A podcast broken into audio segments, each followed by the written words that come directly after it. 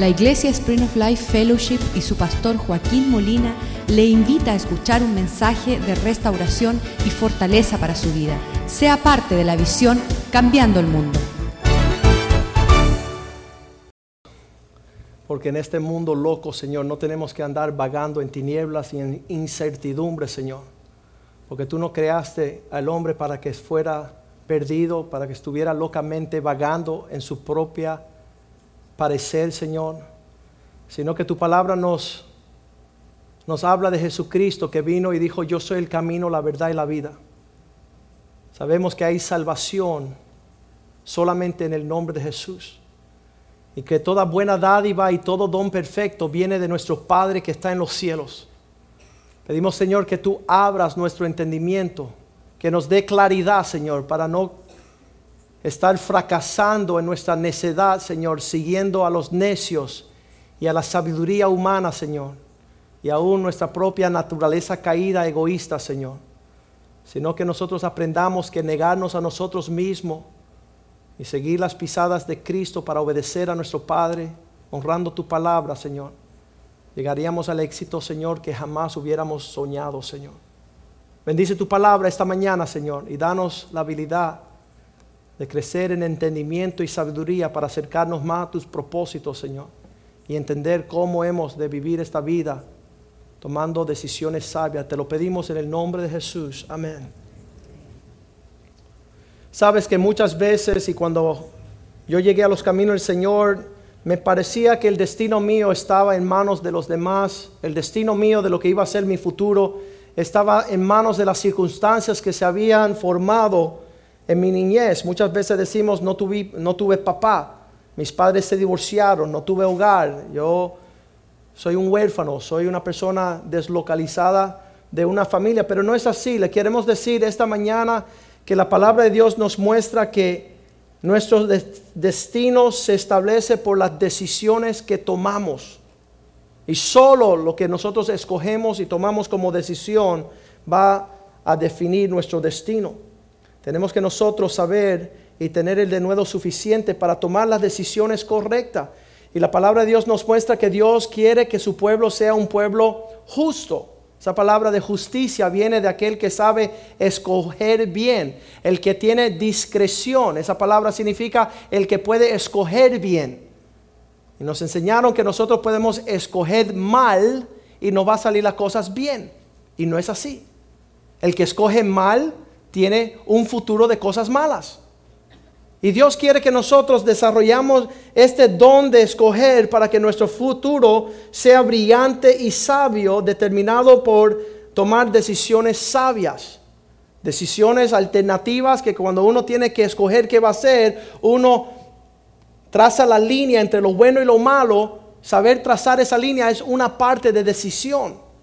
Tú trazas, se, te presenta una situación y tú dices, ok, voy a trazar la línea acá, esto es, no es bueno para mí, no es bueno que esto suceda, esto es lo bueno y solamente la decisión no solamente es trazar esa línea, sino es trazar la línea y escoger lo bueno.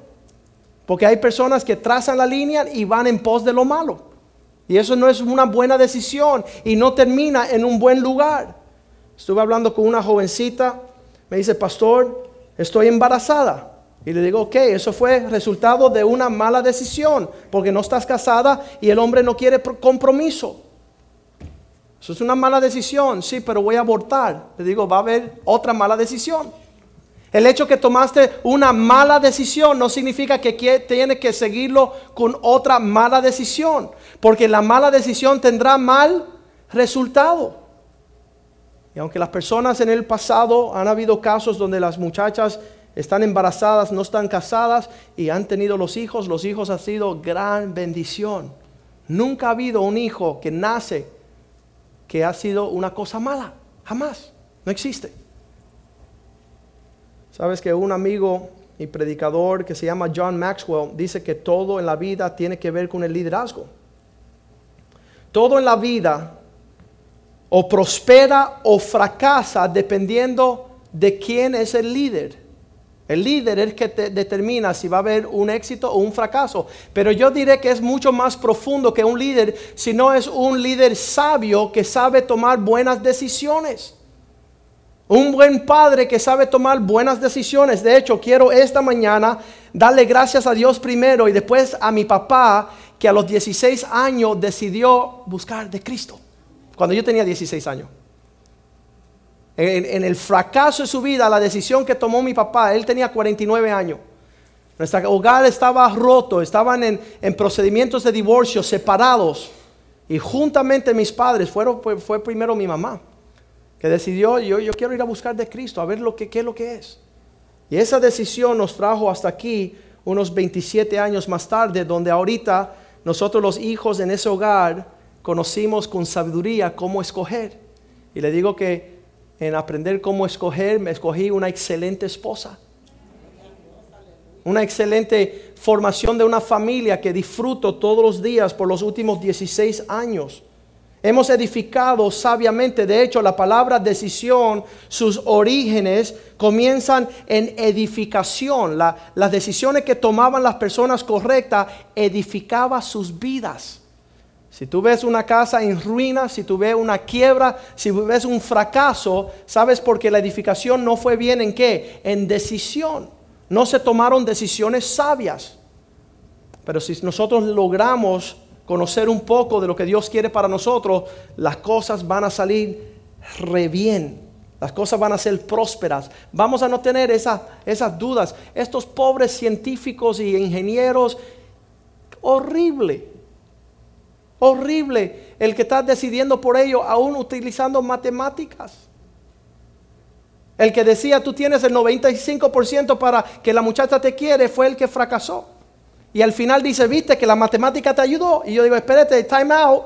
No le ayudó nada, ¿qué estás hablando? Pero así te habla el mundo. Si tú quieres tener afinidad con el mundo, te tiene que ser un esquizofrénico, tiene que ser un loco. Tienes que permitir que el mundo entre su maldad en tu vida para escoger, lo que no es bueno, lo que no te conviene. Entonces, le voy a decir algo, las decisiones que nosotros tomamos van a decidir, van a determinar y manifestar si somos sabios o necios. Había una película hace años atrás que se llamaba Forrest Gump. Y Forrest Gump decía, el estúpido se conoce por su estupidez. Stupid is as stupid does. Tú quieres conocerte por un sabio, tienes que saber cómo tomar decisiones correctas. ¿Quieres que te conozcan como un necio? Sigue tomando decisiones malas para obtener resultados malos para ser reconocido como un verdadero necio. De hecho, yo no creo que debes de estar siguiendo a los necios. El Salmo número 1, versículo 1 dice, bienaventurado el hombre que no anda en el consejo de los malos, que no anda no anduvo en camino de pecadores, ni en silla de escarnecedores. Me acuerdo mi niñez, donde mis, mis, mis amigos se reunían conmigo para burlarse de mis padres. Tu mamá es una estúpida, tu papá es un tonto, no le hagamos caso. Y escuchando a esos amigos míos, ¿dónde iba a terminar yo? Bien fuera del propósito de Dios, bien lejos de la bendición, bien lejos de lo que tengo hoy día. Y le doy gracias a Dios que el primer salmo que yo aprendí fue este. Y yo decía, ¿qué Señor? Sí, bienaventurado el hombre que no anda en camino y consejos de los malos. Que no se reúne con los pecadores. ¿Qué van a hacer este fin de semana? ¿Qué decisiones vamos a tomar? No consulten con aquellos necios porque dice la palabra de Dios en Proverbios 13, versículo 20, el que anda con los sabios será más sabio, mas el que anda con los necios será destruido, arruinado, en quiebra. Si tú estás buscando tu consejo de un necio, serás destruido. Y sabes que unas personas como esta, los científicos, el matemático, se disfrazan para dar su consejo. Dicen, yo conozco matemáticas, sé más que tú, déjenme decidir por ti. Hace 10 años atrás llegó el contable de mi oficina legal y me dijo, Joaquín, en base de la economía y las inversiones y el consejo que le estoy dando a todos es esto, esto y esto. Y yo le decía, pero eso contradice la palabra del Señor. Así que yo voy a vivir por fe y no por vista. Voy a vivir en base de lo que dice la palabra de Dios y no en la buen consejo de los inversionistas y los contadores y aquellos que andan según la sabiduría de este mundo, que es necedad para Dios. Diez años más tarde, todos esos inversionistas, médicos, abogados, dentistas, hombres de pudentes de esta ciudad, lo habían perdido todo. Él perdió sus oficinas, el contador, y andaba en un espíritu de suicidio para quitarse la vida por el fracaso que había experimentado. Y yo en las alturas con la paz y el gozo y la prosperidad de haber seguido el consejo y la decisión de la palabra de Dios. Eso es lo que Dios quiere para nosotros. Que seamos hombres sabios, que seamos mujeres sabias, que edifiquemos nuestra casa. Y para eso necesitamos saber y proponernos para ver lo que Dios quiere. De hecho, le voy a empezar por decir que nosotros servimos a un Dios sabio. Solo tres. Yo llegué a la iglesia y estuve 10 años, así como ustedes ahí, pendientes, viendo todo. Y viendo y viendo. Y me hice la pregunta, ¿por qué si somos el pueblo de Dios, llamados a caminar en sabiduría, siguiendo la palabra sabia del Señor, ¿por qué somos una bola de necios? ¿Por qué tenemos los mismos fracasos que aquellos que están en el mundo? ¿Por qué el divorcio en la casa de Dios está tan alto como en el mundo? ¿Sabes por qué? Porque no es, aún estando en la casa de Dios no le hacemos caso a Dios. Aún teniendo una Biblia en mano, decimos, esto dice la Biblia, pero yo quiero lo otro. Y nosotros nos volvemos a tener el mismo imagen del mundo. Andamos faltándole respeto a nuestros padres, aún diciéndonos que somos cristianos. Y tú puedes llamarte cristiano, que si tú no honras a tu papá y tu mamá, no te va a ir bien las cosas. Porque Efesios 6, versículo 1 dice, honra a tu padre y tu madre para que todo te vaya bien y disfrute una vida larga. ¿Y qué si no lo hago? Vas a vivir experimentar horror, pesadilla. Y no vas a vivir una vida larga. Va a ser corta tu vida. ¿Por qué? Porque no escogiste obedecer a tus padres. Versículo 2 dice así, honra a tu padre y tu madre, que es el primer mandamiento que Dios le da a los jóvenes con, diga conmigo, promesa. ¿Cuál es la promesa de Dios? Versículo 3. Para que te vaya bien, para que te vaya exitosamente. Pero yo odio a mi papá, yo odio a mi mamá, no importa. Honralos para que te vaya bien a ti y seas de larga vida sobre la tierra. Proverbios 20:20 20 dice, aquel que maldice a su papá y aborrece a su mamá, su lámpara será apagada en oscuridad tenebrosa. ¿Has manejado un carro sin luces de noche? ¿Qué va a suceder? Vas a chocar. Tus padres están puestos en tu vida para darte un aviso. Aún mis padres no siendo cristianos pues yo llegué a la iglesia antes que mi papá. Y él me daba consejos. Yo podía decir, no te escucho viejo, eres un demonio. No. Es honrar a tu papá, sea cristiano o no sea cristiano, para que te vaya bien a ti. Porque Dios hizo la promesa. Porque Dios quiere que escojas bien. Y tenemos que aprender esto. Eh, si te vas a acercar al Señor, dice el Salmo 19, el Salmo 19 dice que la palabra de Dios hace del necio sabio. Solamente leer la Biblia y muchos de nosotros ni tenemos Biblias. Ni tenemos Biblias, entonces por eso andamos en nuestra necedad. Le doy gracias que a los 16 años me dieron una Biblia y todas las noches yo andaba por ahí leyendo los proverbios. Qué tremendo leer los proverbios y escuchar la palabra del Señor. ¿Qué me dice la palabra? ¿A qué me está instruyendo la palabra? A ver si lo encuentro acá para brindárselo a ustedes. Salmo 19, versículo 7. Salmo 19, dije el 16, por ser el 19. Salmo 19, versículo 7 dice, la palabra del Señor, la ley del Señor es perfecta ayuda con el alma, te muestra fiel quién es Dios y hace sabio al sencillo. La palabra de Dios tú empiezas a escudriñar y te da sabiduría. ¿Sabes dónde estaba la palabra de Dios en mi hogar cuando yo crecía? Era un adorno en la sala que no se leía. Era un libro sagrado allá y pasamos, decía, por allá anda papá Dios, mira. Y nos fuimos por el otro lado. Pero a los 16 años me dieron una Biblia y empiezo a escudriñar y encuentro la sabiduría de Dios dada a mí para tomar decisiones correctas. No gobernarme por el deseo de tener dinero, ni fama, ni popularidad. Señor, ¿qué es lo que tú quieres para que yo no sea un necio? Para que tu palabra me dé sabiduría. Proverbios 1, versículo 2. Proverbios capítulo 1, versículo 2 dice, para que tengáis sabiduría y instrucción.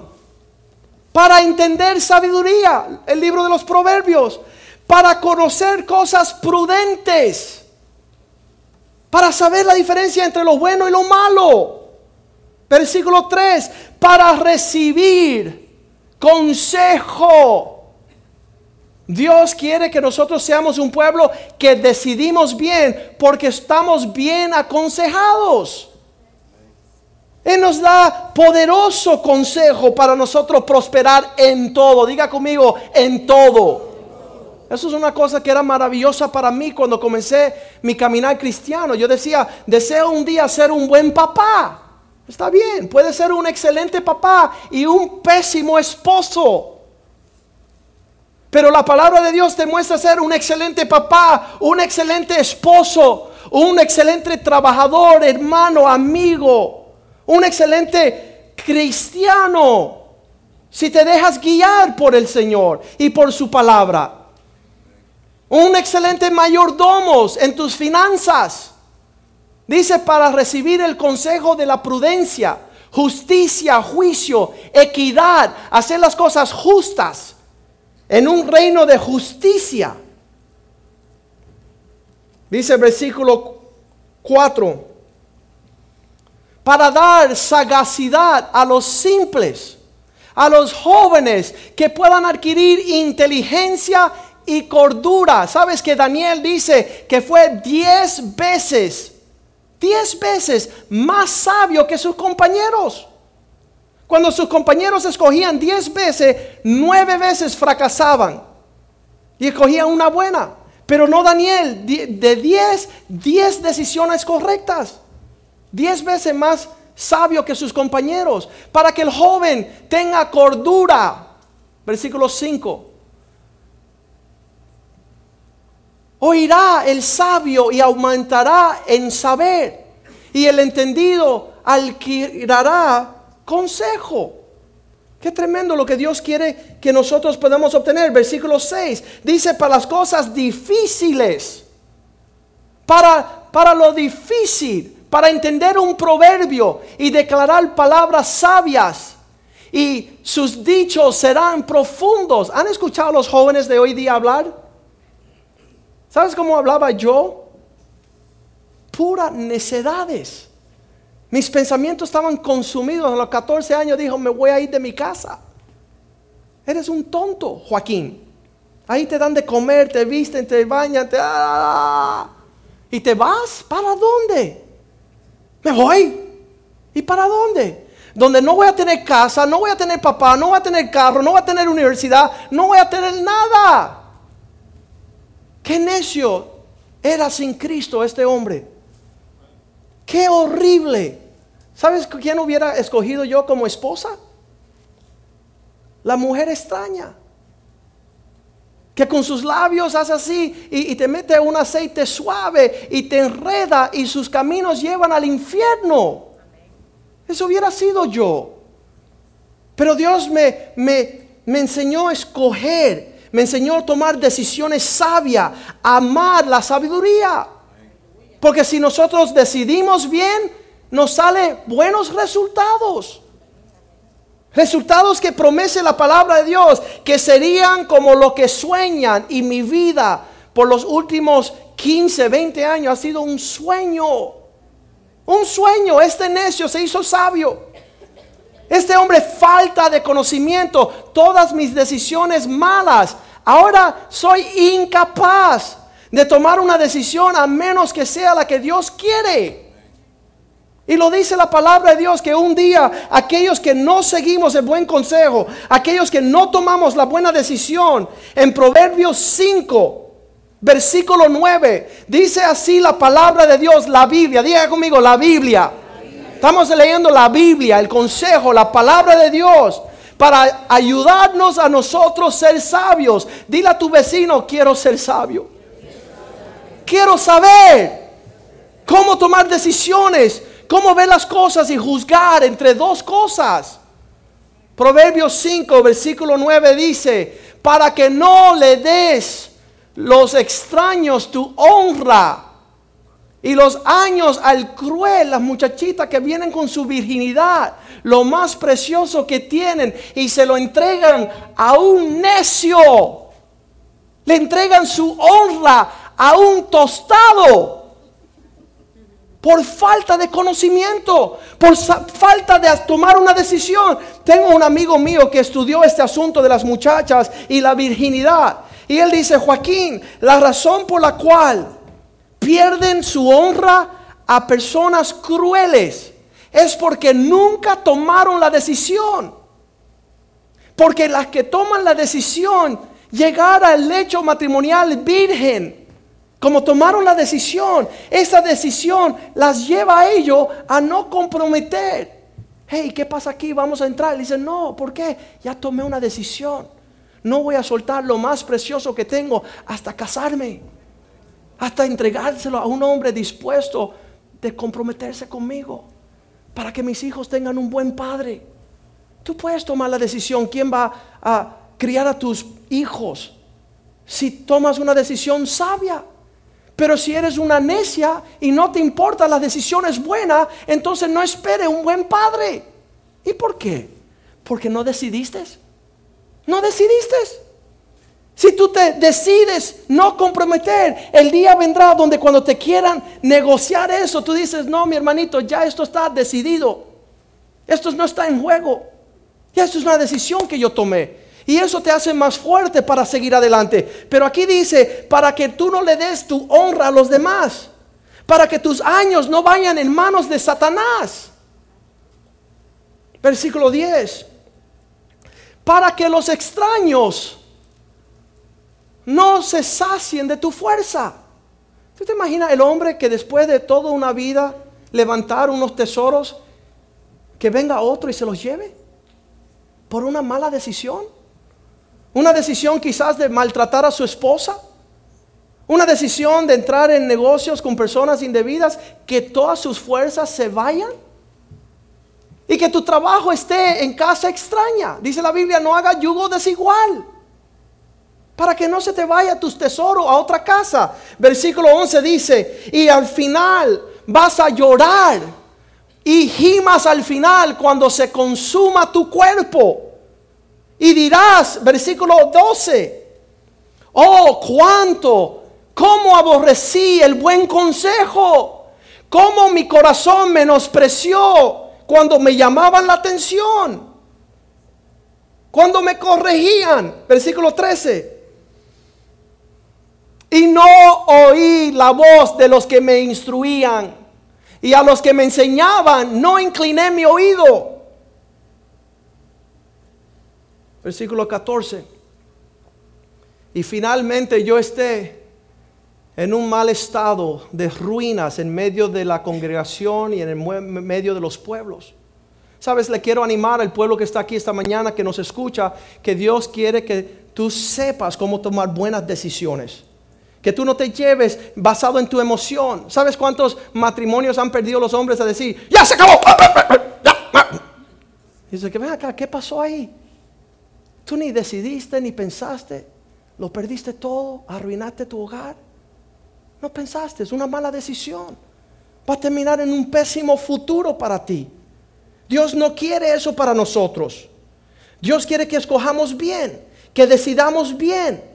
De hecho, este reino de justicia es un reino de Dios que justamente, esa justicia, esa palabra viene de, trazar la línea justamente. ¿Dónde va? Lo correcto. Una buena decisión llevará a un buen futuro. Una mala decisión llevará a un mal futuro. Y nosotros podemos desarrollarnos en este conocimiento del decidir. Sabes, el primero que te quiere ayudar se llama Dios. Dios no se deleita en tu destrucción. ¿Eh? Cuando nos va mal las cosas, que no consultamos con Dios y nos va mal, miramos a Dios y decimos, ¿y por qué? Y Dios te dice, ¿por qué no me preguntaste? ¿Cómo que por qué? ¿Tú consultaste con Dios antes de comenzar? No. ¿Tú le pediste a Dios guianza? No. Y entonces, ¿por qué tú pensabas que te iba a salir bien? Proverbios 16, versículo 1 dice así que nosotros podemos meditar y pensar y tenemos planes en nuestros corazones. El hombre dispone del corazón, mas Dios es, que declara la decisión. Sí, tienes muchas ideas, tienes muchos pensamientos, pero pregúntale a Dios. Acércate a su palabra, detente, pídele al Señor guianza. Dile, Señor, este hombre que se quiere acostar conmigo, bueno o malo, y vas a escuchar una voz que dice, corre, corre, no seas necia, no entregue tus fuerzas al cruel, al malvado, al irresponsable. Sí, que los hombres tienen muchos planes, tienen muchos deseos, pero ¿qué dice Dios? La respuesta sabia viene de la boca del Señor. Tenemos que estar ahí conectados con Papá Dios. ¿Sabes qué? Ha sido increíble estos últimos 27 años. La forma en que Dios ha tomado decisiones en cada etapa de mi vida. Me acuerdo la noche que entra el pastor Oscar, el que está en Nicaragua. Y él entra a mi oficina y dice, pastor, ya he decidido comprarme una motocicleta. Porque me va a ser más económico. Y vivo aquí a tres cuadras y voy a, a comprar una motocicleta para ir del trabajo a la iglesia, aquí, la casa, a la iglesia. Y sabes qué? Esa noche llegó a la casa de Dios solamente un día un hombre. Y cuando entró a la casa de Dios, al final del servicio me dijo, pastor, quiero compartir un testimonio contigo. Ok, ¿qué es tu testimonio? Bueno, te quiero decir que el año pasado estaba yo sobre mi motora, choqué y me pasé seis meses en un hospital en coma y lo perdí todo. Y le digo, ven conmigo. Siéntate con Oscar. Por favor, dile a Oscar tu testimonio. Y él compartió su testimonio. O Oscar abrió los ojos así grande. Y le dijo, Oscar, ¿qué Dios quiere decidir sobre tu vida? Sí, pastor, ya se canceló lo de la moto. No me interesa lo de la moto. No quiero vivir esa pesadilla. Ya, oye, jamás yo he visto a ese hombre de nuevo. Quizás hasta hubiese sido un ángel.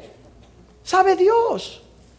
Pero si tú estás buscando de Dios, si tú estás en la casa de Dios, si tú tienes temor de Dios, yo te prometo que Dios te lo va a decir todo. Dios te va a mostrar todas las cosas y no vas a tener que sufrir una vida trágica de malas decisiones, de consecuencias malas. Si eres honesto contigo, amigo, contigo mismo, tiene que decir, mi vida entera mi vida entera ha sido una bola de, de, quizás una prosperidad en lo económico, pero ha sido un desastre. Ha sido un desastre porque nunca consulté con Dios. Nunca hablé con el Señor en ningún aspecto. Las situaciones de cómo edificar una casa, con quién me debo de casar, cuál debe ser nuestro planeamiento, cuál es nuestra economía, dónde que Dios quiere que yo me, me alinee. Hebreos 5:14 decía así, que para aquellos que estamos en Cristo, tenemos que crecer en la madurez alimentándonos bien de la palabra de Dios. El alimento sólido es para aquellos que han alcanzado la madurez, para aquellos que por el uso tienen los sentidos ejercitados y pueden discernir bien entre lo bueno y lo malo. Eso es ser cristiano. No tenemos que seguir siendo cristianos idiotas. No tenemos que seguir tomando la decisión que no es la decisión del Señor. Podemos esperar en el Señor. La decisión primero viene del Señor y segundo para los maduros. Mira, el decidir tiene dos partes, ya lo dije, ¿verdad? Trazar una línea entre lo malo y lo bueno y escoger lo bueno. Trazar esa línea y tú dices que no sé dónde va. Entonces pregúntale a una persona sabia. Pregúntale a una persona mayor, una persona que quizás tenga más conocimiento, una persona preferible que tenga temor de Dios, para que tú escojas bien, para que decidas bien. En la antigüedad las decisiones se tomaban por los patriarcas, aquellos hombres sabios de pelos de canas, personas que llevaban la honra del pueblo para tomar buenas decisiones. ¿Por qué? Porque ya habían vivido largamente, ya tenían decisiones sabias Sabes que muchas veces las personas no saben. Primero, ir a Dios. Segundo, escoger bien. Pero tercero, muchas veces tenemos eh, la línea trazada entre lo bueno y lo malo y nos quedamos así como unos tontos, paralizados. Nos quedamos ahí vagando en una indecisión. ¿Sabes cuando tú te detienes y no decides? Te voy a decir algo. Van a decidir por ti. Cuando tú no te, cuando tú no te decides, viene otra persona y te dice, hey, toma. Allá en Reyes, Primera de Reyes 18, 21, decía Elías, el hombre de Dios, ¿hasta cuándo estarán titubeando entre dos opiniones? ¿Lo hago? ¿No lo hago? ¿Entro o salgo? ¿Me caso o me quedo soltero? Ahí están toda la vida. dice, oye, ¿te va a casar? No sé, tengo 80 años, lo estoy pensando. Estoy ahí como que, no sé qué va a hacer. Acercándose Elías a todo el pueblo de Israel diciendo, ¿hasta cuándo claudicaréis? Vosotros entre dos pensamientos, el hombre de doble ánimo es inconstante en todos sus caminos.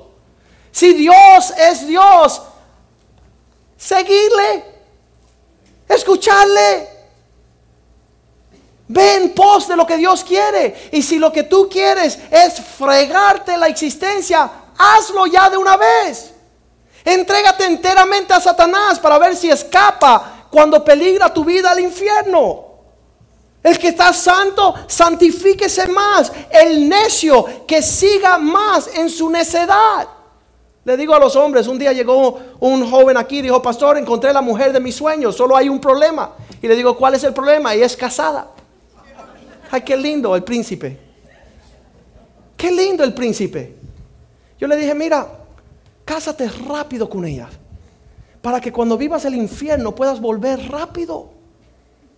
Cuando ese hombre te quiera matar a ti, que tú vengas a correr y te hagas hasta eunuco, soltero de por vida. Qué tremendo. Dios está diciéndonos, ¿hasta cuándo vamos a estar ahí claudicando entre lo hago o no lo hago? ¿Buscaré a Cristo o no lo buscaré? ¿Seguiré mis cosas o seguiré el propósito de Él? ¿Sabes que muchos somos como, um, ¿cómo le dicen los pájaros grandes eso? ¿Cómo le dicen? Ostrich. Avestruz. Ahí viene el león. Y meten su cabeza en el hueco. No quieren decidir. Ahí viene el problema. Ay. No. Toma una decisión. No, no tengas perpetuamente tu cabeza metida en el hoyo. No quiero ser hombre, lo estoy pensando. No quiero crecer. Mi mamá me decía que yo era el niño lindo de ella. Sí, pero tienes 70 años ya, mister. Es hora de crecer. Es hora de decidir ser hombre. Algunas personas no se dan cuenta que al no decidir ya están decidiendo. Amigos míos que dicen, Joaquín, no estoy listo para Cristo. Le digo, ya decidiste rechazarlo. Cristo dijo, o estás conmigo o está en mi contra. Él no dijo que hay un neutral, no hay una Suiza cristiana. No, o está con Cristo o está en contra de Cristo, punto. Y no hay otra. Sabes que la Biblia nos dice que cuando vamos a tomar una decisión, que no lo hagamos rápidamente. Lo primero que tenemos que hacer es buscar a Dios y después, diga conmigo, esperar. No nos gusta esa palabra. Horrible, pastor, ¿cómo voy a esperar? Me quiero casar. Bueno, ¿cuánto hace que eres cristiana? Dos semanas. ¿Y qué edad tiene? 15. No quiero esperar. Sabes que eso ha sido una tragedia, aquellas personas que deciden pero fuera del tiempo. Y la Biblia, y de verdad créeme que yo he vivido mi vida corriendo, perdiéndome todas las bendiciones de Dios, porque estoy pensando más en el futuro que disfrutar lo que está sucediendo ahorita. Estoy pensando el día que tenga nietas, nietos, sí, pero tiene hijos, críalos. No piense en el futuro, piense en el ahora, disfruta el ahora. Ay, pero me quiero retirar. Mira, no has trabajado, trabaja primero. No pienses en tu retiro. Todos mis amigos abogados pensando en su retiro y perdiendo el ahora. Porque están decidiendo mal, no están decidiendo lo que tienen que decidir hoy. Están viviendo fuera de los tiempos. La Biblia nos promete los que esperan en Jehová, los que esperan. Nuestros jóvenes no saben esperar. Isaías 40, 31. Los que esperan en Jehová nuevas fuerzas tendrán. Se levantarán en las alas de los águilas. Correrán y no se cansarán. Caminarán y no se fatigarán. Espera. ¿Quieres ser mamá y todavía eres hija? Cállate la boca y escucha a tu mamá para que seas una buena mamá y no una necia. Le doy gracias que llegué al tiempo donde yo empecé a honrar a mis papás a los 16 años cuando aprendí. Y ahora soy un excelente papá porque le digo a mis hijos, igual que hizo, hice yo, pueden hacer ustedes. Pueden escuchar a papá. Y eso, el ser un buen hijo te hace un buen papá. Pero si estás corriendo delante, has tomado una decisión, ser un papá y nunca fuiste hijos, va a ser un pésimo papá. El tiempo madura todas las cosas. El tiempo madura tus decisiones. Espera, me quiero casar contigo. Sí. Ve acá, ve acá. No lo pensaste ni siquiera. El tipo no tiene trabajo, no tiene casa, vive con su mamá. ¿Por qué no le diste tiempo? ¿Vamos a vivir felizmente? Sí. Oye, si el hombre es horrible, no vas a vivir un día feliz. Pero no sabemos esperar. La Biblia nos enseña a esperar. Eclesiastés 3, 1 al 10. Para todo debajo del cielo hay una temporada. Hay un propósito en el tiempo. Hay un tiempo de ser una niña, hay un tiempo de ser mamá, hay un tiempo de ser esposa, hay un tiempo de estudiar, hay un tiempo de, caminar en los propósitos. Asegúrate que cuando estás tomando decisiones no te está apresurando a lo que todavía no es. Años atrás me vino un hombre y dice, ya le di toda mi herencia a mis hijos. Y yo dije, qué lindo. Lo único que es que tú todavía tienes 20 años que vivir y tienes que cuidar a tu esposa que tiene 20 años de vivir. Ah, se me olvidó. Se me olvidó que los heredé en vida. Eso no es el tiempo de Dios. Deja la herencia para que cuando ya tú mueras. Y después hay personas que quieren morir y seguir mandando después que mueran. Una viejita vino a hacer un testamento un día, dice, tengo un millón de dólares, cuando yo vaya yo quiero administrarlos desde mi sepulcro. Yo le dije, señora, ya muere de una vez. Deja que tu pobre, pobre familia disfrute la paz de que ya tú hayas fallecido y no mandes más. Porque no vivimos los tiempos. No estamos viviendo. Y sabes qué? Dice aquí, eh, Salomón dice, mi vida fue una pesadilla. ¿Por qué? Porque siempre viví fuera de los tiempos de Dios. Cuando era joven quería ser viejo. Cuando soy viejo ahora quiero ser playboy y joven. Eres un desgraciado. El, día que tenía que yo tener mi carrito de deportivo de dos asientos, nunca lo tuvo y ahora que tengo 70 años lo quiero comprar. Sí, mister, pero tú tienes cuatro hijos y 16 nietos. Cómprate un bus. Disfruta los tiempos. Eres un Peter Pan. Quieres volver a la niñez. Se puso bravo un señor un día que prediqué así aquí y nunca más lo he visto, ¿no? Dice, estabas tirándome pullas, pastor. No, te estabas dando un, lazo de esperanza para que pudieras disfrutar tu familia. Proverbios 20, 25 dice que es una trampa que, que el hombre decida las cosas antes de tiempo. Es una trampa. Las personas que llegaban a mi bufete legal y me decían, pastor, ya me quiero divorciar. Oye, ¿lo has pensado? No, pero estoy brava. Piénsalo. Piensa lo que significa dejar tus hijos en una casa sola, tus nietos. Piénsalo. Usa sabiduría. Pregúntale a Dios si eso es lo que Él quiere. ¿Cuál va a ser el resultado de esa destrucción? Es un lazo al hombre hacer apresuradamente una decisión para después reflexionarlo. ¿Sabes lo que me dicen los hombres y las mujeres? si lo hubiera pensado, no lo hubiera hecho. Si lo hubiera meditado, si hubiera considerado, si hubiera pasado un tiempo así para, para saber qué estaba haciendo, fue una decisión horrible. Qué tremendo. Sabes, el ser cristiano no significa dejar el cerebro en la casa. El ser cristiano no significa no pensar. El ser creyente no significa, y, lo pensaste, no, lo estoy haciendo por fe, no por fiado. Es por fiado. No tiene que ver con que lo estás haciendo debidamente. Piénsalo. Considera, reflexiona, medita. Deja que pase un tiempo. Nuevas son su misericordia cada mañana. Dios nos da paz cuando reposamos. Muchas veces estamos atarareados, estamos, estamos demasiado abrumados estamos tomando decisiones. Un amigo mío decía que cada vez se peleaba con su esposa, se levantaba, iba a la corte y se divorciaba. Ya llevaba tres divorcios. Cada vez que se enojaba iba a divorciarse. Y yo decía, pero lo pensaba, no, yo estaba bravo, así que nada. Un día empezó a quemar todas las fotos, fotos de su matrimonio, sin pensarlo. Un hombre iracundo, un hombre que no piensa las cosas. ¿Sabes qué? Asegurémonos que el cerebro está calentado antes de hablar. Antes de decir las cosas, piénsala bien.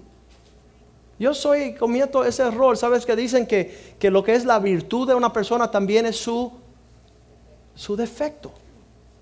Y muchas veces soy una bendición al hablar muchas cosas, pero a veces esta lengua sale y empieza a hablar sin que yo piense. Y hace daño. Y sabes qué? Más nunca puedo recoger esas palabras. Ya están dichas. ¿Lo dicho? Dicho está. Eh, eh, la frase favorita de Clarita, ¿verdad? Lo dicho, dicho está. Así que meditemos, pensemos, consideremos. Proverbios 16, 23 dice, que la mente del sabio comienza antes de que su boca comience a andar. El corazón del sabio, la mente del sabio es sabio y hace que la boca sea sabia.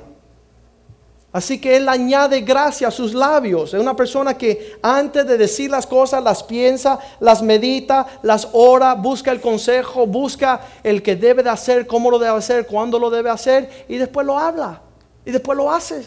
Pero muchos cristianos son unos tostados. Dios, líbranos, Dios, de, toda esta falta de sabiduría.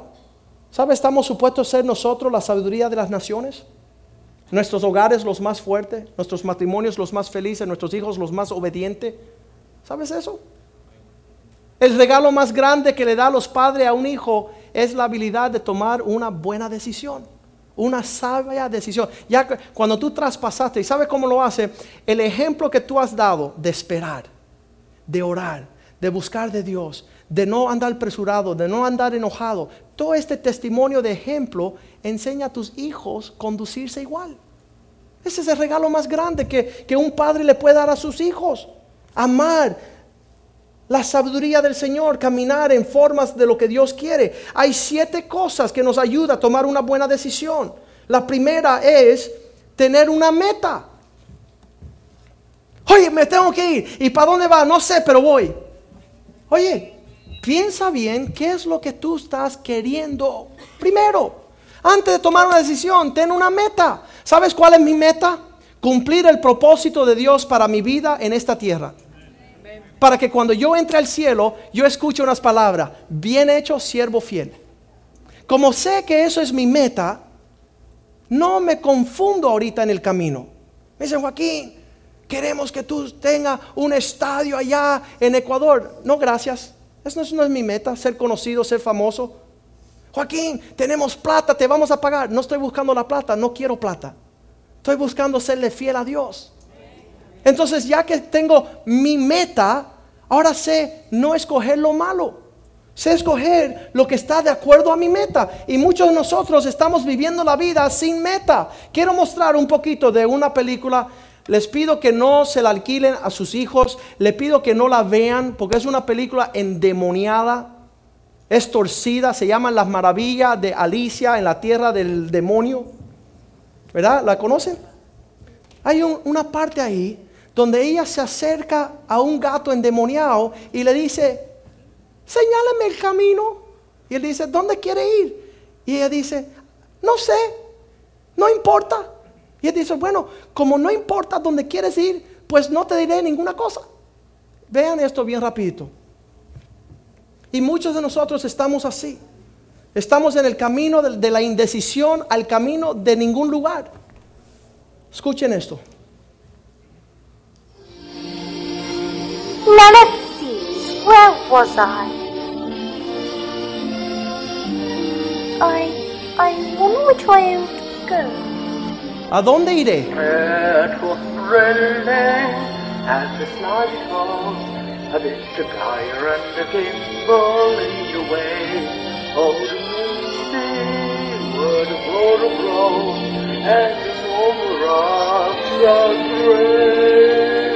Now where in the world do you suppose that?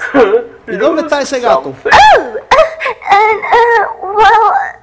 I, I just no. I mean, I, I was just wondering. Oh, it's quite all right, eh? One moment, please. Ooh. Second chorus. It was brilliant, and the slide was a did the gyre and the gimbal in the way. Why, why, you're a cat. A Cheshire cat. Old Mimsy in the border row. Oh wait, don't go, please. There you are. Third Oh no, thank you. But I just wanted to ask you which way I ought to go. Well, that depends on where. ¿Dónde tengo que ir? Dice, depende dónde Oh, it quieres really ir. doesn't matter. No As long as importa. I. Then it really doesn't matter which way you go. Como no te importa dónde estás yendo, no importa qué camino coges.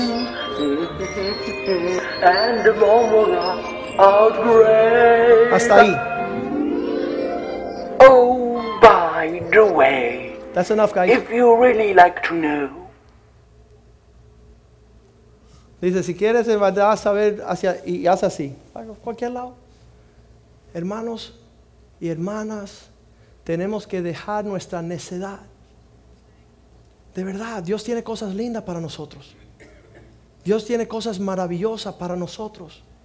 Dice, les mandaré mi Espíritu Santo y Él les guiará hacia donde tienen que, andar. Y, y nuestra amistad con el Espíritu Santo, ¿cuál es? Ninguna. Estamos siempre torcidos, rebeldes, lejos de la casa de Dios, de los hombres de Dios. Así que primero tenemos que tener metas. Segundo, tenemos que investigar. Hay personas que quieren tomar decisiones sin investigar.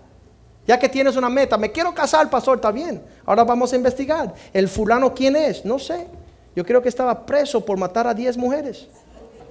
Yo creo que ya tiene cinco esposas y 10 hijos regados. Y quiero ser su próxima víctima. ¿Sabes qué? Investiguen. No es pecado tratar de hacer preguntas para acercarse más a una buena decisión. Es que estoy enamorado. El amor está tocando a mi puerta. Bueno, mira, no le abras. No le abras todavía.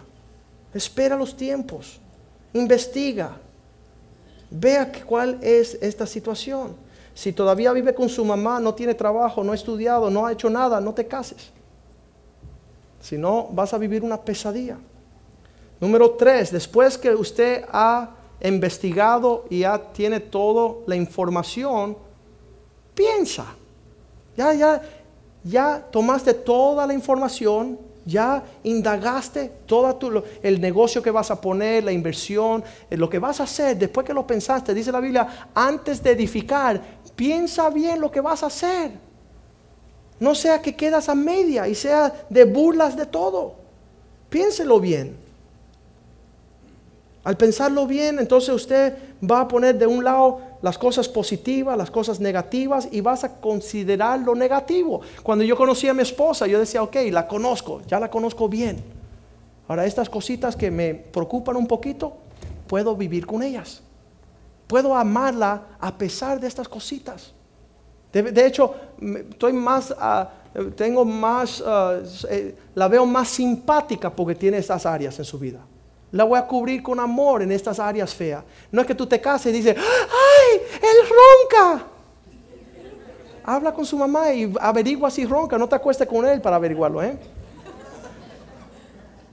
Empieces a indagar cuáles son sus preferencias, cuáles son las cosas en la área para tomar una mejor decisión.